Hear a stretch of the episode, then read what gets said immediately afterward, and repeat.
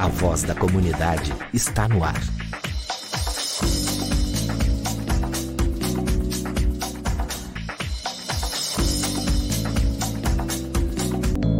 Programa Contraponto.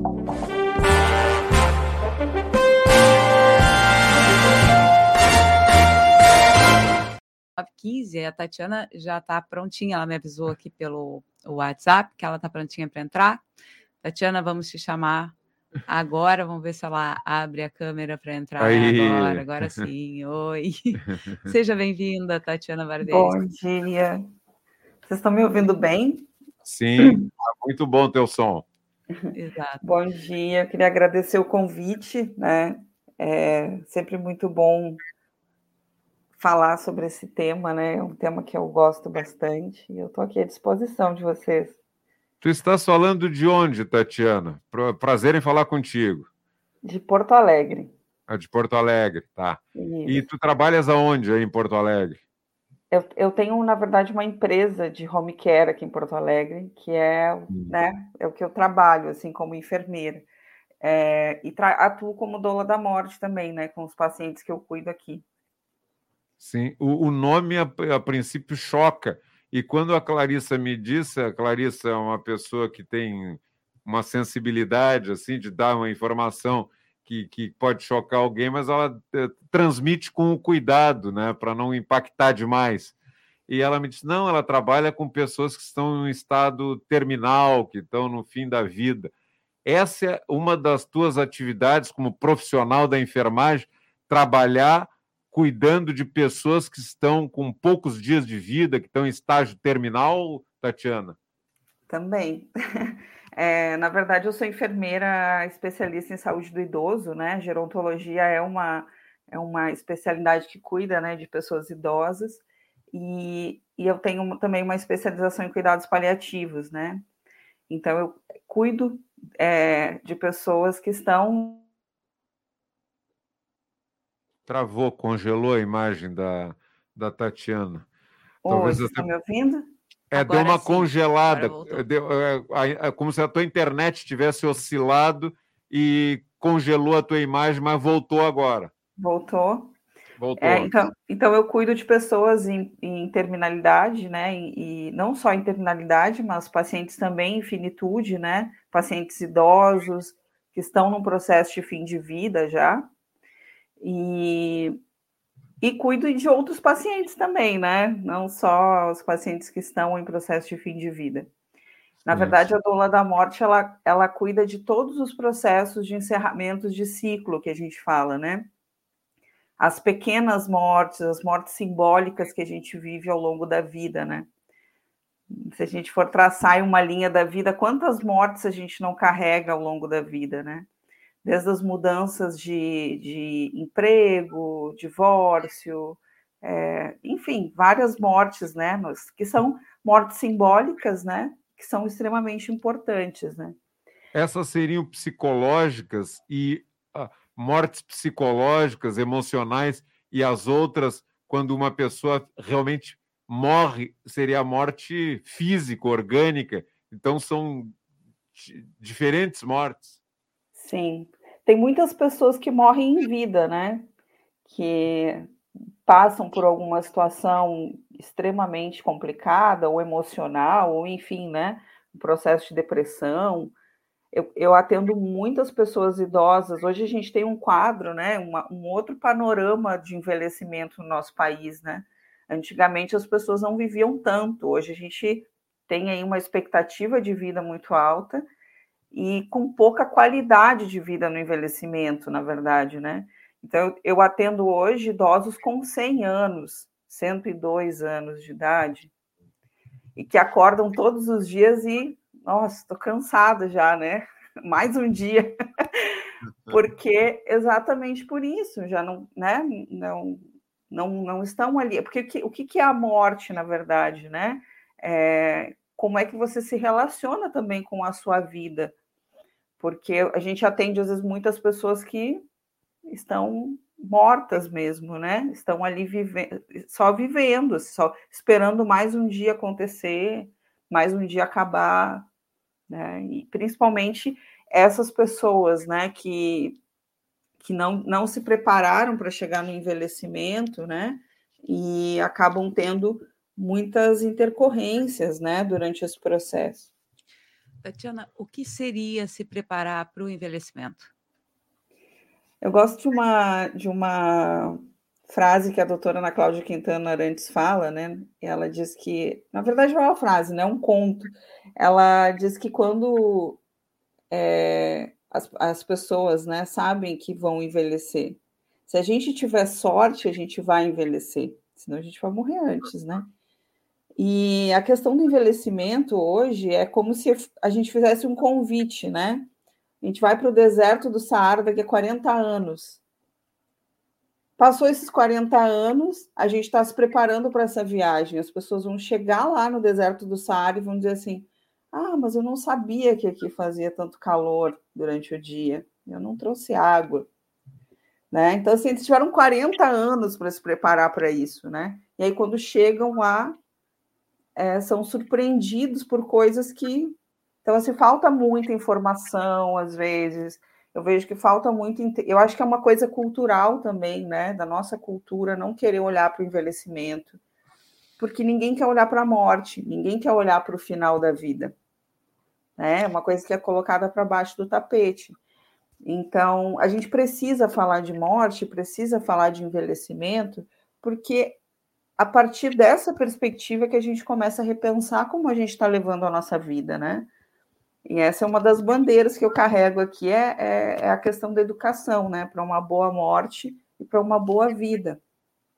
Então, a partir, a partir desse entendimento de que somos seres finitos, né? Que vamos morrer e que se a gente tiver sorte, a gente vai envelhecer. E como que vai ser esse envelhecimento? Né? ele vai ser um envelhecimento sofrido. As pessoas hoje estão num ritmo de vida muito acelerado, produtivo, do ser produtivo. Né? Eu quero trabalhar para ter mais, para trabalhar mais, para ter mais. E a gente tem uma realidade aí de, de população idosa, e isso que eu estou falando não é para daqui a 50 anos, é para logo ali, de pessoas que vão envelhecer sozinhas, que não constituíram família, que não tiveram filhos. E quem vai cuidar dessas pessoas? Como é que vai ser o envelhecimento dessa população? Então a gente tem que começar a pensar sobre isso, porque hoje eu trabalho numa empresa de home care aqui em Porto Alegre. Eu tenho uma empresa, né? Eu tenho, é junto com uma sócia, né, que é enfermeira também. É, quanto que vocês acham assim que sai hoje para manter um cuidador para um paciente de baixa complexidade, tá? Um idoso funcional assim, que precisa de um acompanhante. 24 horas um cuidador, mais ou menos, quanto que vocês acham? Uns por mês? Por mês. Por mês deve ser uns uns dois, três salários mínimos de 15 a 20 mil reais por mês para manter cuidadores 24 horas para um idoso de baixa complexidade. Quanto? E aí, de 15 a 20 mil. 15 a 20 mil? Olha pra aqui, manter... espera aí, ô, ô, Clarice, eu vou sair que eu estou mudando de profissão. e a, a, a, profissão de cuidador de idosos é uma das profissões que mais cresce hoje no país, né? Por quê? Porque a gente tem um número muito grande de idosos e que necessitam de cuidados. E aí a gente para para pensar, né? A gente não olha para o envelhecimento, não fala sobre isso, não olha para a morte, não fala sobre isso, não se prepara para chegar no deserto do Saara. E aí é uma, coisa, é uma coisa tão interessante porque é uma questão cultural e histórica, né? É, que antigamente a gente velava as pessoas em casa, então tinha uma proximidade muito maior, né? Agora é o isolamento no hospital. E vocês fazem toda uma discussão também, essa discussão com relação à solidão de quem morre e à dificuldade da família também em lidar com isso. E aí eu queria te perguntar uh, também, essa vocês atendem não só a, a pessoa que está morrendo, mas também a família dessa pessoa. Sim, sim, a gente atende essa pessoa e a sua família, né? Todo o contexto que envolve, né, essa pessoa. É, você falou da questão né, do, da cultural, né, dos velórios. Antiga. Eu sou do, eu sou natural de Santana do Livramento, que é uma cidade bem do interior aqui, né, do sul, divisa com o Uruguai ali. Na fronteira com o Uruguai, Rivera e Livramento. Exatamente. Moro, a minha mãe mora uma quadra assim, né, da de Rivera ali. E eu lembro quando pequena, né, dos velórios em casa. Então, a minha avó ia, levava, a gente ia junto. Não tinha essa coisa que hoje a gente faz com as crianças também, né? De esconder, de não levar, não. A gente ia no velório, ficava brincando lá, correndo na volta do, né, de todo mundo. E não era banalizado a morte, ela era naturalizada, era diferente, né? E a gente cultuava isso, era um rito importante, né? Hoje a gente terceiriza tudo. Hoje é tudo terceirizado.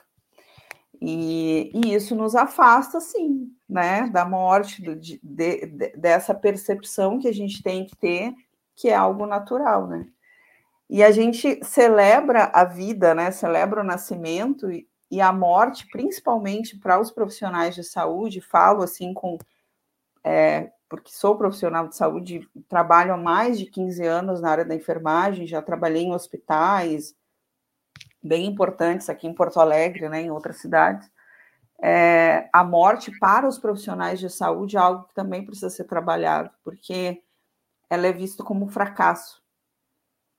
Profissionais olham para a morte dentro do ambiente hospitalar, ela é vista como um fracasso. E aí a gente tem o quê? O lado cultural, né, da população, que terceiriza tudo, né? Tudo é o, ah, o lugar mais seguro é o hospital né? Tudo é dentro do hospital e não é à toa que as, os hospitais hoje estão superlotados, cheios. Se a gente for aí em Pelotas, né? Se vocês forem numa, numa UTI do hospital daí, vocês vão ver que dos 10 leitos, se tiver 10 leitos, 8, 9 são pessoas idosas, né? E bem idosas. Então, é, parece que a gente quer terceirizar tudo, né? E o, e o outro lado, que é o lado dos profissionais, das instituições, é no investimento da vida a qualquer preço. Então, existe aquele lado do investimento, né, da tecnologia em saúde, de manter a vida das pessoas e manter a vida a qualquer preço, no sentido de tá vivo, mas tá como? Tá entubado, tá sedado, né? Não tem contato com a família, as UTIs hoje é, têm horários de visita, então as famílias não conseguem estar ali com o seu familiar o tempo todo. As pessoas morrem sozinhas, não tem quem faça essa assistência à beira-leito, que eu falo, né? Porque hoje também a gente tem um problema caótico nas instituições, que é o número de profissionais para o tanto de pacientes que existem. É impossível um profissional hoje ficar à beira do leito acompanhando um paciente morrendo. Não tem, não, não é, é, é impossível, assim. Então, a gente vê que muita coisa é cultural, né? É, que a gente vem buscando mudar, falar sobre isso, no, sentido de trazer para essa reflexão, para esse pensamento, de como que eu quero que a, morte, né, chegue para mim, assim, né? Eu, eu brinco quando eu vou às vezes sou convidada para dar uma palestra alguma instituição de ensino, né? Principalmente na área da saúde. Eu adoro, é super desafiador, porque eu já fui aluna, né, do curso de enfermagem, já fui técnica de enfermagem, né, fiz a faculdade. No meu período acadêmico, principalmente, na faculdade a gente não fala sobre morte, não fala assim, né, não tem uma cadeira específica para isso. Há um tempo atrás não tinha nem.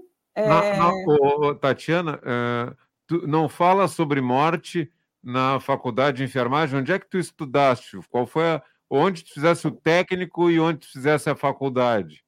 Eu fiz aqui em Porto Alegre. Na verdade, eu fiz a minha faculdade no Uruguai. Hum. E aí tem aquela questão da reválida, né, do diploma. Eu tenho Sim. colegas que não conseguiram revalidar o diploma até hoje. Não, não conseguiram. E aí eu entrei para o Exército em 2008. E aí eu disse, não, vou vou, embora, vou pedir transferência para Porto Alegre, porque eu não vou conseguir nunca fazer essa reválida, então eu vou começar lá do zero de novo a faculdade, né? E aí vim para Porto Alegre e aí fiz aqui no IPA a, a minha faculdade. Ah, Sim, é uma instituição extremamente reconhecida na área da saúde. Né? É. Não, e sabe por que, que eu te perguntei? Porque eu achei interessante dizer assim que não se fala de morte na, na faculdade. E eu me lembro que quando eu iniciei um curso que nem era da área da saúde, né, na Federal, aqui em Pelotas, que era de letras, e a gente tinha aula na, na faculdade de medicina, e era num setor chamado eh, sala de dissecação.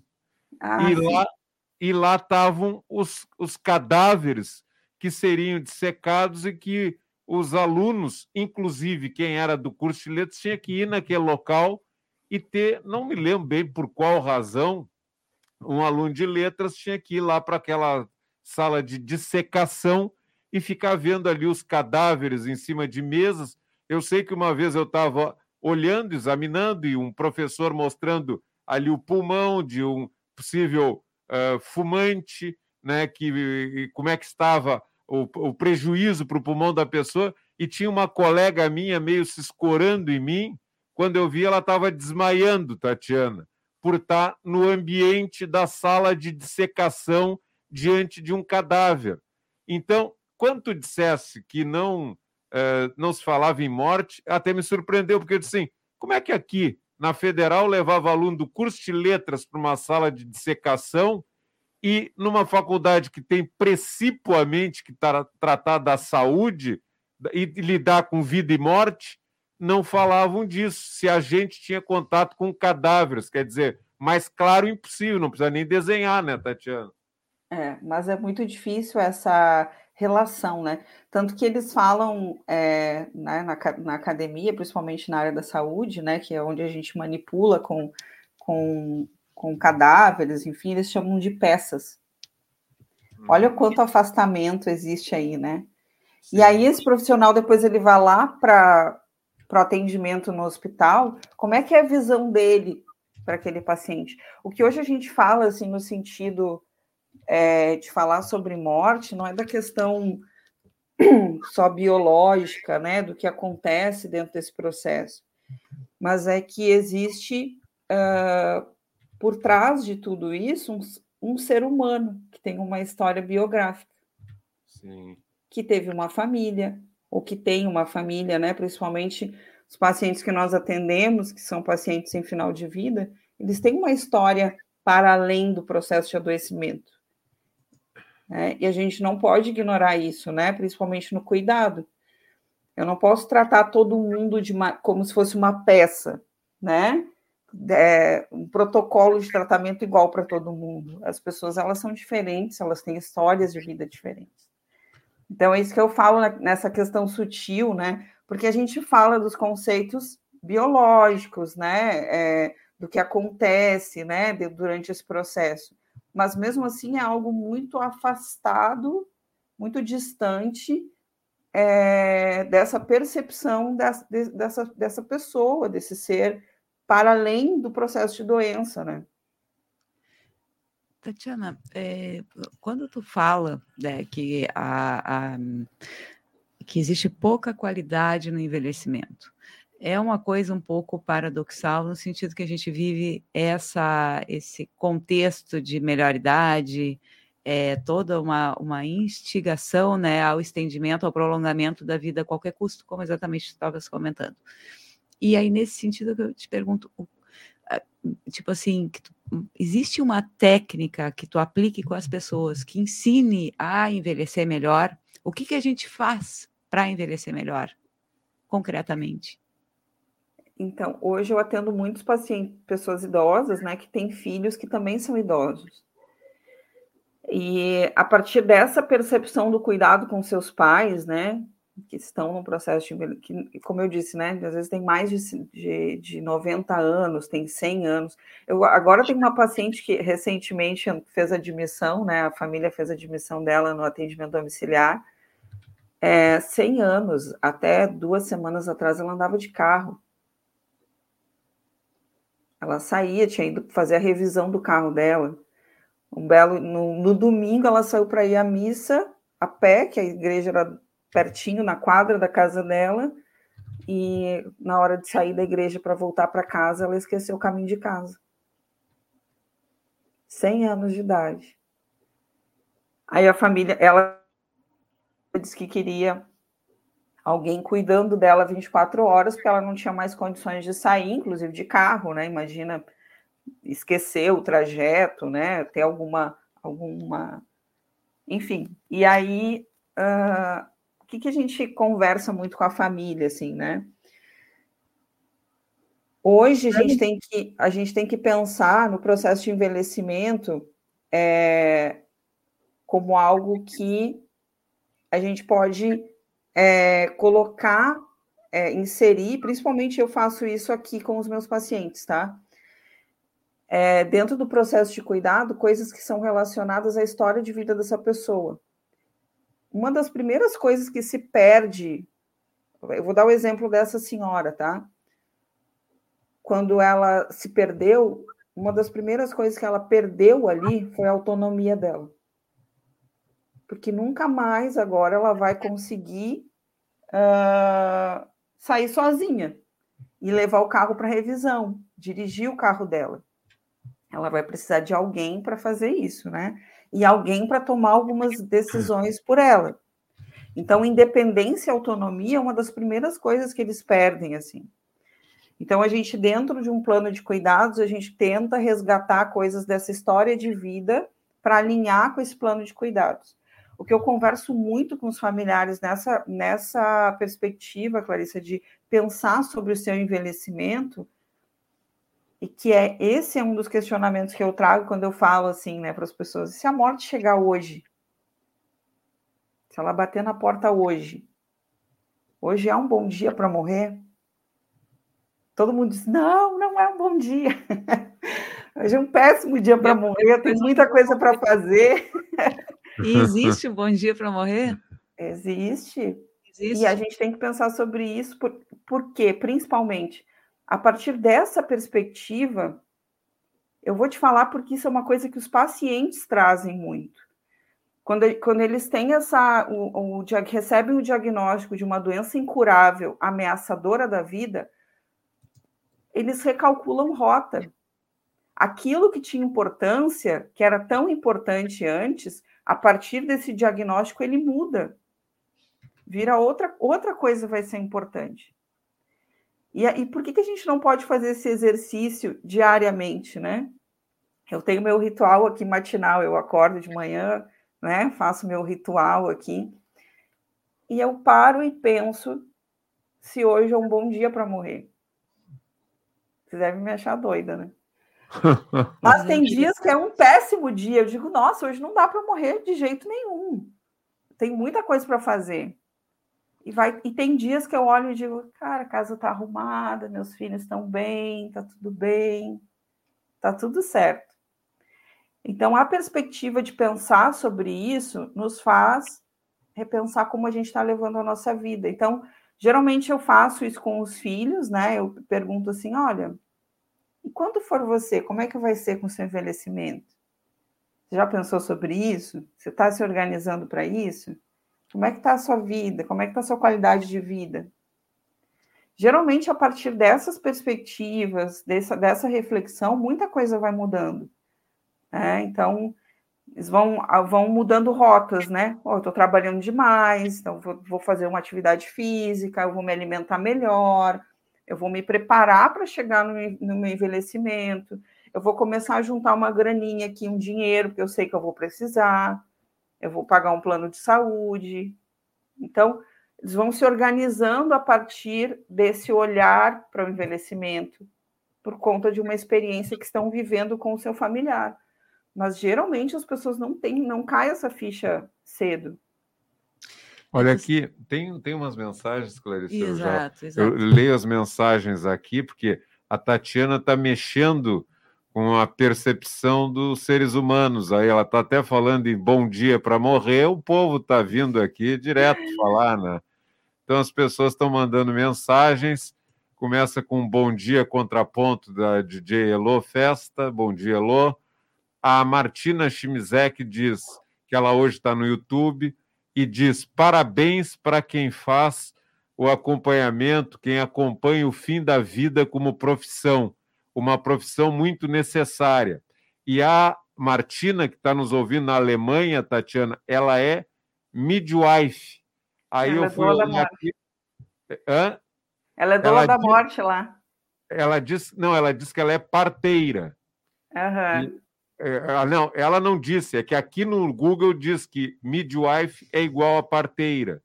Né? Então, o Luiz Araújo diz bom dia, o Antônio Silveira diz bom dia, camaradas a Martina, quando tu falasse aquele salário alto para o cuidador de 24 horas, a Martina diz salário muito justo. O Geraldo Moraes diz bom dia, pessoal, importante temática.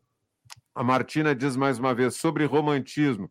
Cuidar de pessoa que está no fim da vida, de moribundo, é mais uma área não bem remunerada, ou seja, zero valorizada no Brasil diz a Martina.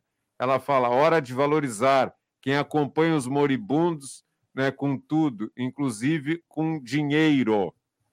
O Antônio Silveira Júnior diz: tema muito importante. Lembro de ter sido levantado eh, recentemente pela Andreas Kisser, ou pelo Andreas Kisser, da banda Sepultura, em decorrência uhum. do falecimento da sua esposa, inclusive o debate em torno do direito à eutanásia. A Adriana Duarte eh, também está em Porto Alegre. Abraço, Adriana, beijo. Importantíssimo tema. Melhor ainda se chegasse aos hospitais. A, Adri Adriana está aí, a tua vizinha de Porto Alegre, viu, Tatiana? Ela está dizendo que esse tema teria que chegar nos hospitais, Tatiana. Já temos algumas doulas da morte nos hospitais, mas não contratadas como doulas da morte. São profissionais de saúde que fizeram a formação. É, o Amortecer, que é a empresa que eu tenho hoje, né, é uma empresa é a, é a pioneira no Brasil em formação de doulas da morte, no Brasil e na América Latina, na verdade. E a gente já tem várias doulas da morte formadas que atuam em vários, vários estados do Brasil. É, e nós temos doulas da morte nas instituições hospitalares, mas que são profissionais de saúde que têm essa formação, esse olhar diferenciado para a morte. E atuam cuidando de pessoas, né? A gestão, às vezes, do hospital sabe, chama esse profissional para cuidar das pessoas que estão morrendo. Então, nós já, já temos em, algum, em algumas instituições, né? A privadas gente está agora e, com. Privadas e públicas, por exemplo, em hospital privado aí de Porto Alegre, como o público como GHC também? Nós temos no Hospital de Clínicas, temos uma, uma enfermeira que é doula da morte, que trabalha numa unidade de cuidados paliativos.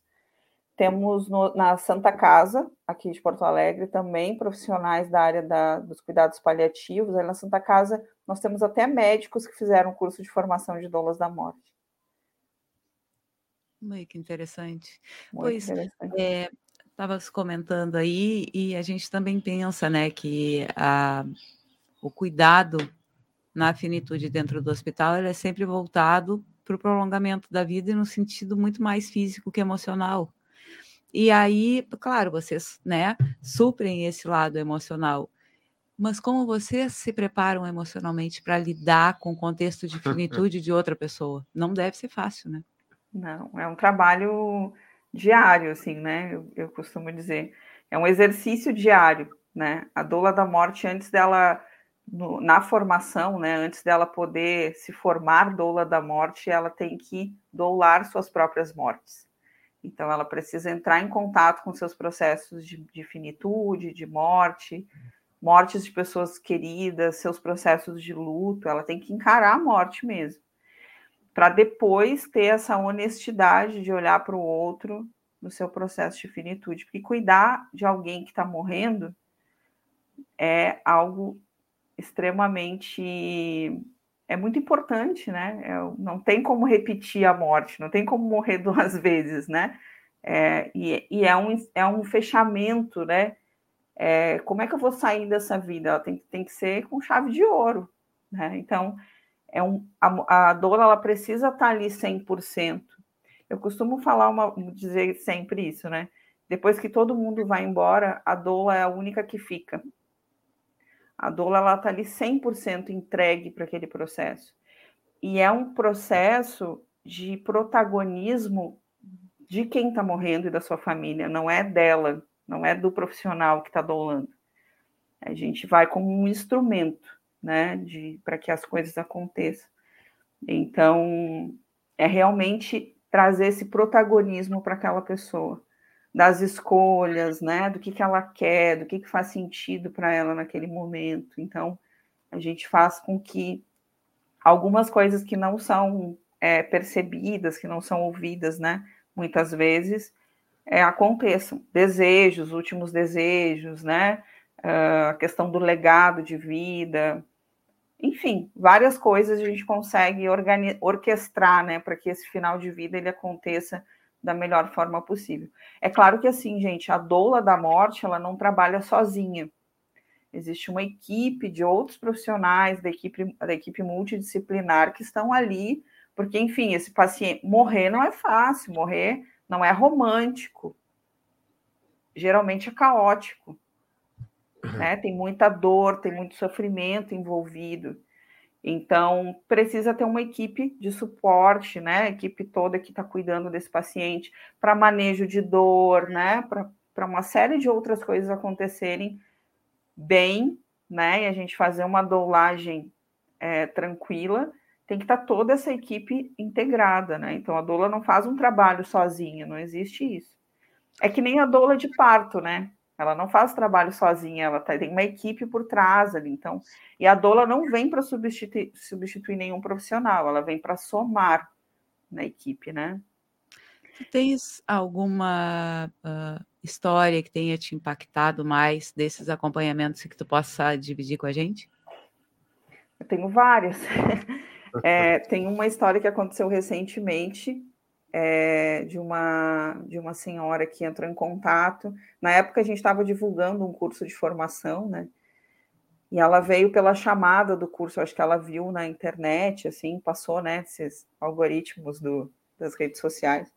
E ela chamou e, e aí eu atendi ela, né, no telefone e ela foi muito clara, assim, ela disse, olha, eu tô morrendo e eu quero uma doula da morte. E geralmente não é assim que acontece, né? Geralmente a família que entra em contato.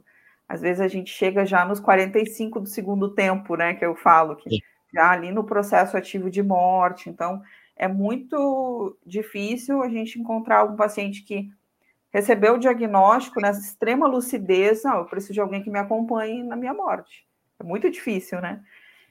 E aí eu fui encontrar com ela num, num, restaurante aqui em Porto Alegre, a gente almoçou juntos, né, conversamos, queria saber mais, entender mais sobre a história de vida dela. Ela tinha recebido um diagnóstico de um câncer é, hepático e já, já tinha recebido é, um parecer do médico assistente dela que ela teria pouco tempo de vida, né, que não teria mais é, sentido fazer nenhum tratamento agressivo, que ela só ia ficar né, mais debilitada, enfim. E essa mulher, ela tinha vindo a Porto Alegre, ela não era de Porto Alegre, ela veio a Porto Alegre para visitar uma filha e deixou a sua casa, né, lá em Florianópolis, veio visitar a filha em Porto Alegre, acabou adoecendo aqui e recebeu esse diagnóstico aqui. E a filha ficou muito abalada emocionalmente e fugiu. Foi embora. Pediu demissão do emprego e foi embora e deixou a mãe no apartamento dela sozinha.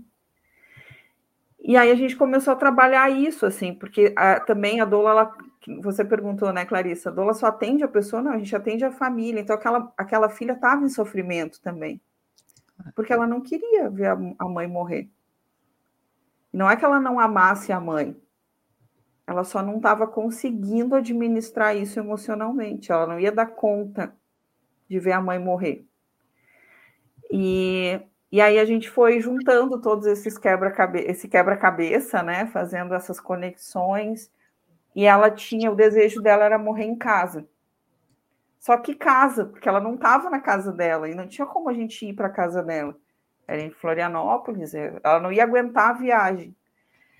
Então a gente é, conseguiu fazer tudo na casa, né, dessa, dessa, dessa filha. A filha voltou, eu consegui, né, contato com ela, a gente estava conversando.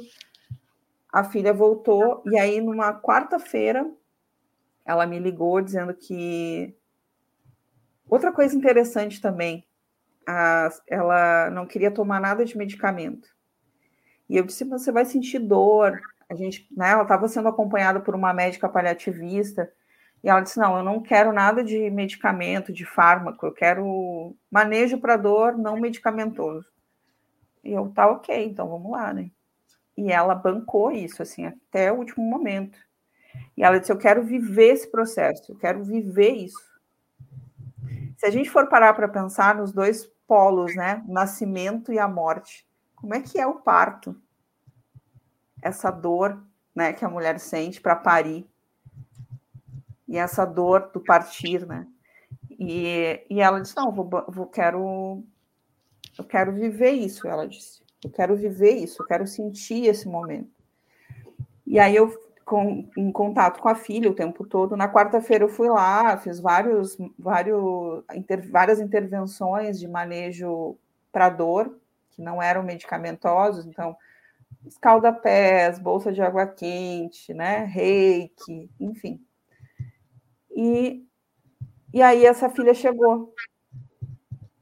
Essa filha chegou, elas conversaram, enfim, né?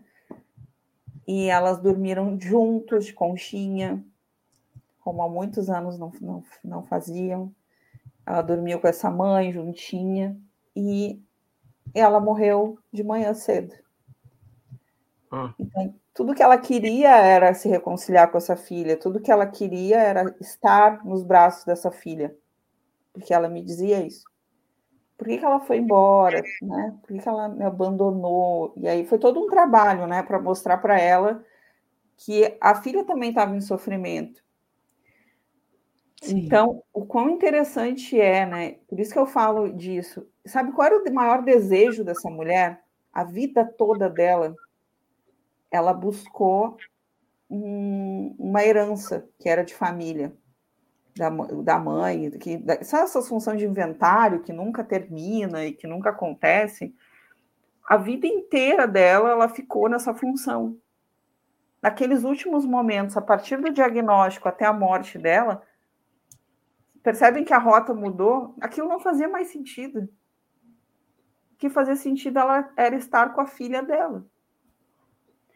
Então, quando eu faço essa provocação, e que ela é mínima, porque a gente para para pensar nisso no momento da vida da gente que a gente está bem, que a gente tem saúde, que a gente não tem um diagnóstico de uma doença que, né, ameaçadora da vida, a gente está bem, e a gente está fazendo uma, uma, uma reflexão para começar a organizar a nossa vida, porque às vezes a gente briga, vamos supor, né? Eu briguei com meu irmão por uma besteira, ah, mas se eu morrer hoje, isso era tão importante? Não. Então a gente começa a pensar e olhar para a vida, né, por um, um olhar diferente, assim. E é essa provocação que eu sempre faço, assim, para as pessoas, sabe?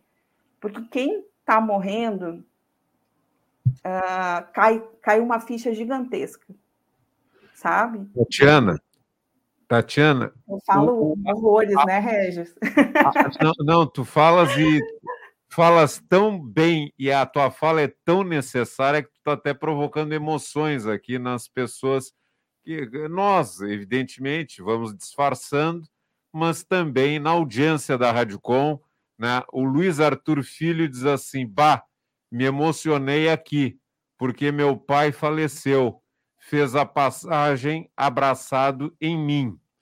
Ah, aqui também, a Adriana Duarte disse: é, institucionalmente, não tem um oferecimento do Estado dessa profissão que tu escolheste. São as pessoas que buscam a, a, a profissão de doula da morte. E ela, quando tu relataste agora, na mesma linha do Luiz Arthur, a Adriana Duarte disse: um acolhimento da filha uh, para a mãe para que fosse feita a passagem. Então, as emoções estão aparecendo aqui. O Fábio Cossio, jornalista do Outras Vozes, diz: Bom dia, Regis, Clarice, Adola, Tatiane. Quer dizer, já geraste emoções, despertaste consciência, mas nós temos um tempo aqui limitado, Sim. viu, Tatiana? E cabe daqui a pouco mais voltar a te ouvir para falar dessa temática importantíssima, porque tem uma dimensão existencial, potente, filosófica, humana, hum, que não é menor, assim, menor do que nenhuma outra dimensão das nossas vidas. E o teu papel é fundamental e tu contribuíste muito, né, Clarice? Muito. Tatiana, antes de acabar, eu quero te fazer uma pergunta e vou te pedir que tu responda no máximo um minuto, porque a gente realmente tem uma outra pessoa esperando para ser entrevistada agora. É, uh, qual é a importância de se chamar doula da morte, não doula da finitude, por favor? Eu, eu tenho essa percepção, né? Eu me apresento como doula da morte, porque a partir do momento que eu falo doula da morte, já estou quebrando um padrão aí, né? Esse paradigma relacionado à morte. A gente precisa ter é, respeito pela morte, mas nunca medo. A morte é nossa amiga. A partir do momento que a gente nasce, a morte já está nos acompanhando. Então a gente precisa quebrar o paradigma a partir do nome. Eu não me importo, assim, até falo para as alunas, podem se né, autotitular doula de partida, doula de finitude, não tem problema, né? Mas eu, eu sempre me apresento como doula da morte, porque eu acho que a partir daí a gente já abre né, uma, uma gaveta assim enorme para discussão e já quebra esse paradigma a partir daí também. E uns preconceitos, uma imagem, uma carga negativa que acompanha a palavra morte ao longo da vida, na nossa cultura, pelo menos. Tatiana, Exato. foi um grande prazer te ouvir. É, tu e as tuas colegas têm um papel fundamental, merece, como disse aqui a Adriana Duarte, a Martina Chimizek, uma valorização como todo mundo que trabalha, mas essa profissão tem uma questão muito específica, uma singularidade que, olha, parabéns pelo trabalho e gostaríamos que, noutra oportunidade, tu voltasse aqui para reavivar essa, essa familiaridade que é necessária para a gente se aproximar dessa condição humana que é inevitável, mas a gente, pelo menos na nossa cultura, está tão mal preparado para lidar com ela e para romper com essa lógica que nos aprisiona, de certo modo. Muito obrigado e até uma próxima, Tatiana. Eu que agradeço, eu fico à disposição de vocês. É uma honra ter participado aqui. Fico muito feliz também com, com o feedback das pessoas, né? E eu estou à disposição de vocês. Gratidão, Clarissa, gratidão, Regis. E um bom dia. Bom dia, muito bom agradece, dia. Tatiana, parabéns. Bom trabalho para ti. A voz da comunidade está no ar.